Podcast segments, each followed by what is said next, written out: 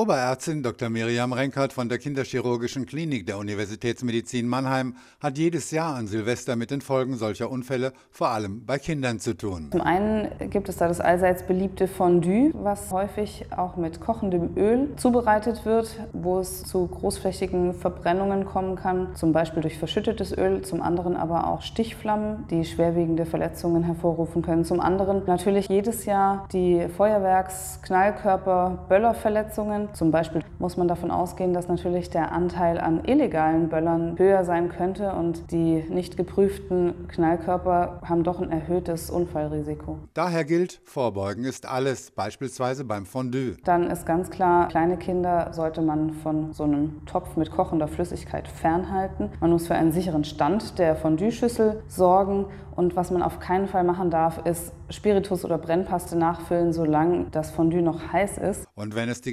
Geschmacksnerven zulassen, kann man auch heiße Brühe statt kochendes Öl verwenden. Und wenn es dann doch zu einer Verletzung kommt, sollte man zunächst einmal kühlen Kopf bewahren. Wenn es sich um Minderjährige handelt, die Kinder aus dem Gefahrenbereich bergen. Bei Verbrühungen sollten die Kinder entkleidet werden, das durchnässte Kleidungsstück entfernt werden. Bei Brandverletzungen wird das nicht empfohlen, weil bei Kinderkleidung häufig doch ein Mischgewebe vorliegt, wo es zum Einschmelzen und Einbrennen des Materials in die Haut kommen kann. Dann kurz mit lauwarmem Wasser kühlen, nicht zu lang und nicht zu kalt, um die Kinder vor Auskühlung zu schützen. Und dann ist ganz wichtig, dass man zeitnah einen Arzt kontaktiert. Gleiches gilt für Verletzungen durch Böller, wobei hier oft auch die Augen betroffen sind. Also auch, trotz Corona, ganz wichtig, schnell in die Notaufnahme. Thermische Verletzungen sind Notfälle und Notfälle werden bei uns derzeit weiterhin uneingeschränkt behandelt. Aber natürlich ist es so, jeder Notfall, der vermieden werden kann, entlastet uns auch von unseren derzeitigen Kapazitäten. Joachim Kaiser, Universitätsmedizin Mannheim.